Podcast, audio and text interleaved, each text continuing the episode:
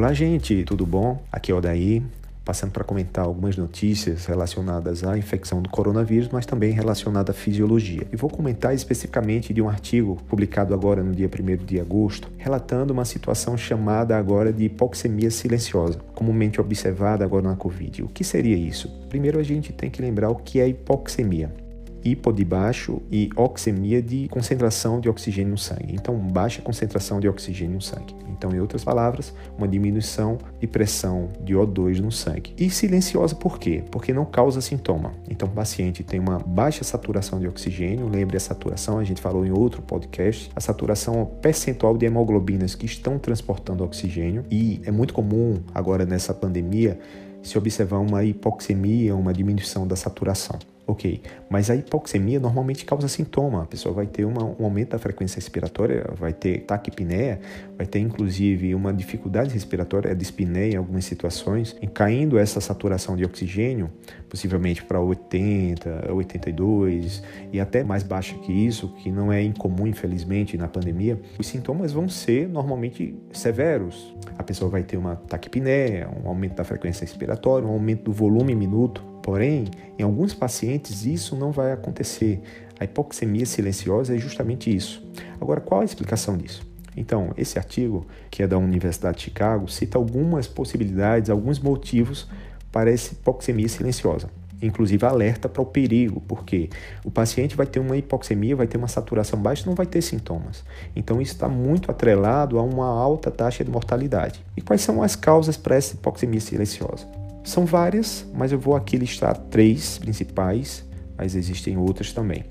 A primeira de todas que eu destaco é que possivelmente o vírus infecta também os sensores de pressão de oxigênio. Um deles está na carótida, é um quimiorreceptor que identifica como está a pressão de oxigênio a cada momento. Quando essa pressão de oxigênio baixa, ou seja, uma hipoxemia, ele envia sinais para o centro respiratório e assim tem uma resposta aumentando a frequência respiratória. Então, o efeito final vai ser um, ataque taquipneia. A resposta vai ser direcionada para o diafragma. Porém, se tiver uma infecção nesse sensor, nesse quimiorreceptor do bulbo carotídeo, ele não consegue reconhecer que a pressão de oxigênio baixou. Então, ele não vai poder emitir o sinal para isso. Isso é uma das possibilidades. Agora, por que especificamente no bulbo carotídeo? Porque lá tem aquela enzima que é associada com a porta, como a porta de entrada para o coronavírus, que é a enzima conversora de angiotensina do tipo 2. Então existe no bulbo carotídeo.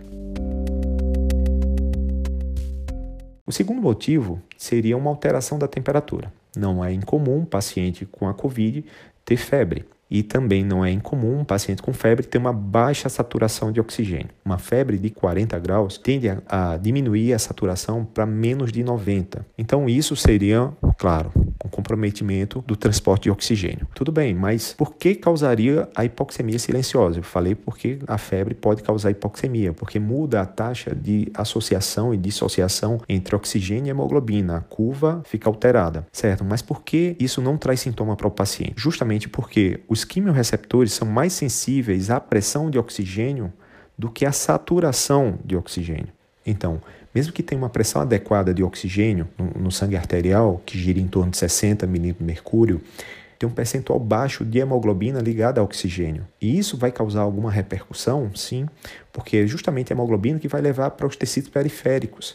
E assim o oxigênio vai ser entregue ao músculo, enfim, às extremidades, inclusive ao sistema nervoso. E isso é um caso de hipoxemia, porém não vai causar sintoma.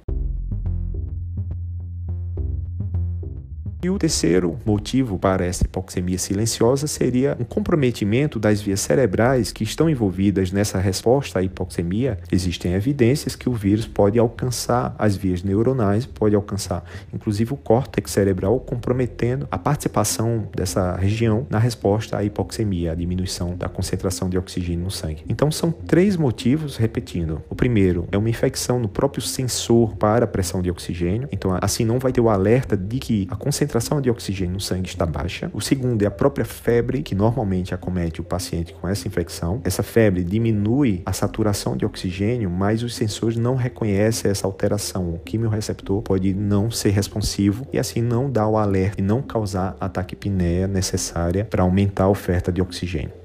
E o terceiro motivo, uma infecção neuronal que compromete a resposta. Então, pessoal, isso é bem importante porque mesmo aqueles pacientes que estão sem sintoma de dificuldade respiratória pode realmente estar com hipoxemia. Então, por exemplo, um paciente chega ao hospital, não está com sintoma de dificuldade respiratória, está respirando normalmente e o profissional pode avaliar o estado dele como um estado bom, como um paciente que não está com hipoxemia, não está com dificuldade respiratória, mas na verdade a saturação dele pode estar bem baixa e alguns sinais devem ser observados nesses pacientes. O principal de todos é a coloração da mucosa, se está rocheada ou não. E em todos os pacientes se avaliar a oximetria, avaliar a saturação de oxigênio. Como disse, essa saturação de oxigênio pode estar bem abaixo do normal sem que o paciente tenha qualquer sintoma, tá, gente? Então, bem importante essa parte. A gente se fala em outro momento. Até mais.